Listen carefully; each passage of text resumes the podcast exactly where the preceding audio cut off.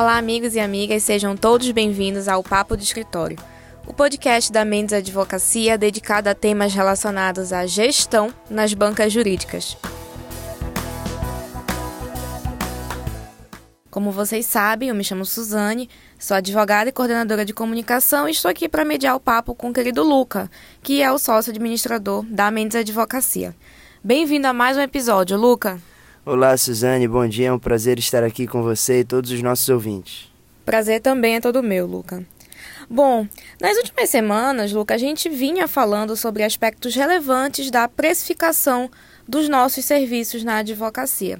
Então, falamos de critério, falamos do momento em que temos que apresentar a proposta de prestação de serviços, enfim, e vários temas correlatos. E desses episódios surgiu uma dúvida, uma inquietação, na verdade, de uma seguidora do Instagram. Ela me relatou que assim que ouviu os nossos episódios, ela se perguntou: tudo bem, pessoal? E se mesmo refletindo sobre isso, sobre a importância de saber é, precificar, eu definindo critérios, apresentando a proposta de uma forma bacana, e se meu potencial cliente achar caro?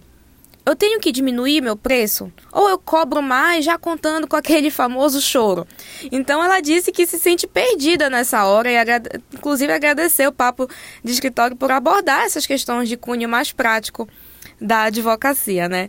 Então, Luca, vou passar a bola para ti. O que pensas sobre esse cenário que ela relatou? O que devemos fazer nessas situações?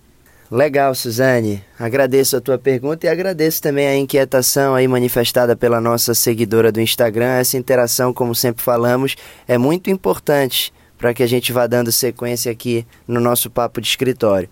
É bem, bem bacana discutir sobre isso. Uh, e uma primeira provocação que eu faço, e até conversávamos sobre isso, Suzane, momentos antes de gravar esse episódio de hoje, é que eu acho que muitas vezes as pessoas elas acabam concentrando muito o seu olhar apenas no preço, apenas no valor final. Eu acho que nós, advogados, prestadores de serviço, no momento de apresentar uma proposta e dialogar sobre a adequação desta às necessidades desse seu possível cliente, o nosso principal desafio, ao meu ver, deve ser que o cliente invista o menor tempo possível nessa última linha, nessa linha do preço. Precisamos tentar imprimir esforços para que o olhar dele seja ao contrário, para todo o valor que nós agregaremos a essa prestação de serviço. Eu acredito que um dos principais problemas é quando, em conversas sobre proposta, fechamento de determinado negócio, a conversa ela fica reducionista só em torno deste valor final.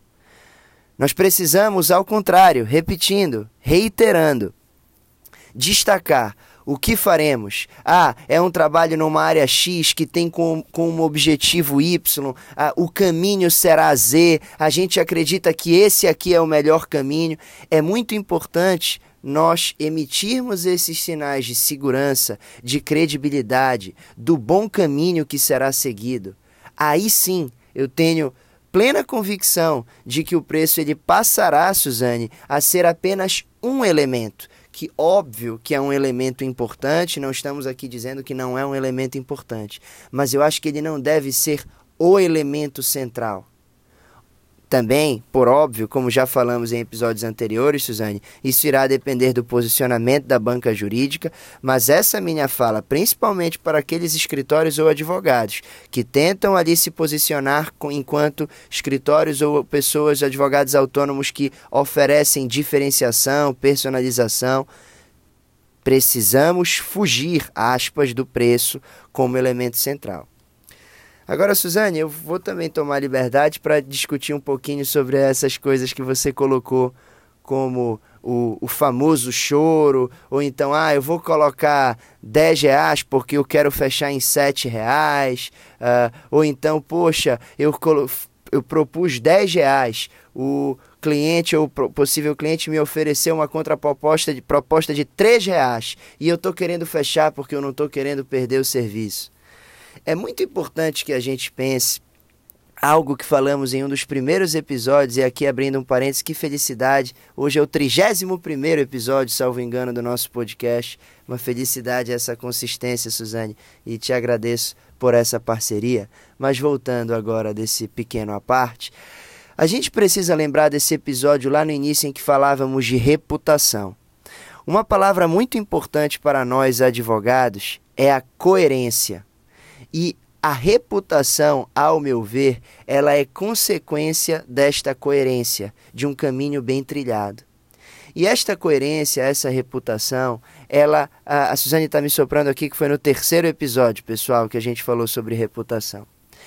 Essa coerência, essa reputação, elas obviamente serão consequência, ao meu ver, de um trabalho bem escrito na atividade fina, naquela especialidade, naquela área que nós atuamos enquanto advogados, mas também um desdobramento dessa prestação de serviços, que falávamos também em algum episódio da importância do elemento confiança em clientes e pessoas que confiam em nós problemas relacionados a patrimônio, a liberdade e a confiança, confiança como elemento central. Eu estou fazendo uh, uh, essa, essa pequena construção, queridos ouvintes, porque acredito que aqui, na hora de elaborar uma proposta e de fechar um negócio, precisamos nos preocupar também com essa coerência e que sinais nós queremos emitir para aumentar esses níveis de confiança com os nossos clientes. Vejam, eu dou um exemplo e volto para esse exemplo caricato dos 10 reais. Imaginemos que você sentou à mesa, fez tudo que nós conversamos nos outros episódios, demonstrou critério, uh, embalou bem a sua proposta, uh, teve rodadas ali de negociação e propôs para um trabalho que julga bem complexo na sua opinião e ali expressando isso de forma transparente ao possível cliente, o valor de 10 reais. Esse cliente, ele na hora fala que esse preço está muito elevado e ele faz uma contraproposta de 3 reais, de 70% a menos do que você propôs. E você diz sim, fechado, vamos fazer o trabalho por 3 reais. Que sinais nós estamos emitindo para esse cliente que agora é cliente porque fechamos o negócio, desta relação. Se você propôs 10 reais e está fechando por 3 reais, e aqui nesse exemplo, apenas para fixar uh, este ponto que estou querendo construir, não teve nenhuma outra diferença, nada diferente de forma de pagamento, nada diferente na abrangência da proposta. Será que este, agora cliente, não irá pensar em algum momento sobre a proposta de 10 reais que fora feita, se ela de fato era uma proposta bem pensada, se ela de fato era uma proposta transparente com o que seria oferecido. Porque o cliente pode pensar, meus amigos, poxa, se esse cara aceitou 3 reais, por que, que ele propôs 10 reais?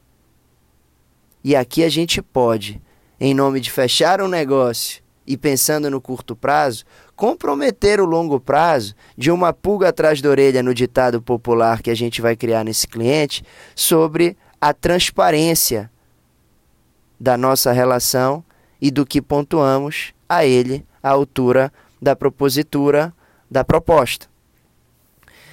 Então, Suzane, eu acho só o choro, né, agora indo para o choro, pode fazer parte de determinada negociação, mas eu sempre penso a nível de composição a composição, de entendermos, como também já falamos por aqui, de que se trata de uma negociação em pacote. Então, se você também vai abrir mão um pouquinho do preço, poxa, uh, você vai negociar a forma de pagamento, vai tentar condensar mais o pagamento, ou vai uh, colocar um valor um pouco menor aqui no fixo que você vai cobrar e vai negociar um percentual de êxito ou vai também diminuir a abrangência dessa proposta, ou vai pensar e negociar com o cliente então para baixar o preço um contrato de mais longo prazo. Sempre dá para a gente pensar em formas de agregar valor. Mas aqui faço um ponto e aqui talvez seja até bem opinião pessoal, Suzane. Acho perigoso nós fazermos essas propostas já pensando em valores que iremos baixar para fechar determinado negócio. Sempre prefiro a transparência, sempre prefiro propostas bem embasadas, construídas, com critérios sólidos, porque acho que esse momento que já chamamos é de ajuste de expectativas é muito importante nessa construção de uma relação que nós sempre queremos que sejam pautadas na confiança e duradouras, Suzane. Obrigado pela oportunidade. Muito bacana, Luca. Falaste agora no final de ajuste de expectativas e sem dúvidas isso é muito importante. Tem um livro que eu estava lendo ontem mesmo, antes de dormir, que é o Sell or Be Sold.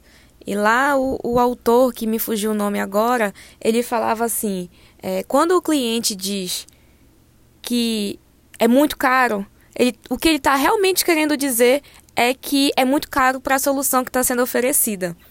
Então, por isso eu gostei muito quando falaste que a gente não pode chegar numa reunião e ficar discutindo em torno de preço tão somente, né? Então, será que de fato você já compreendeu o que aquele potencial cliente quer, o que o aquele potencial cliente precisa?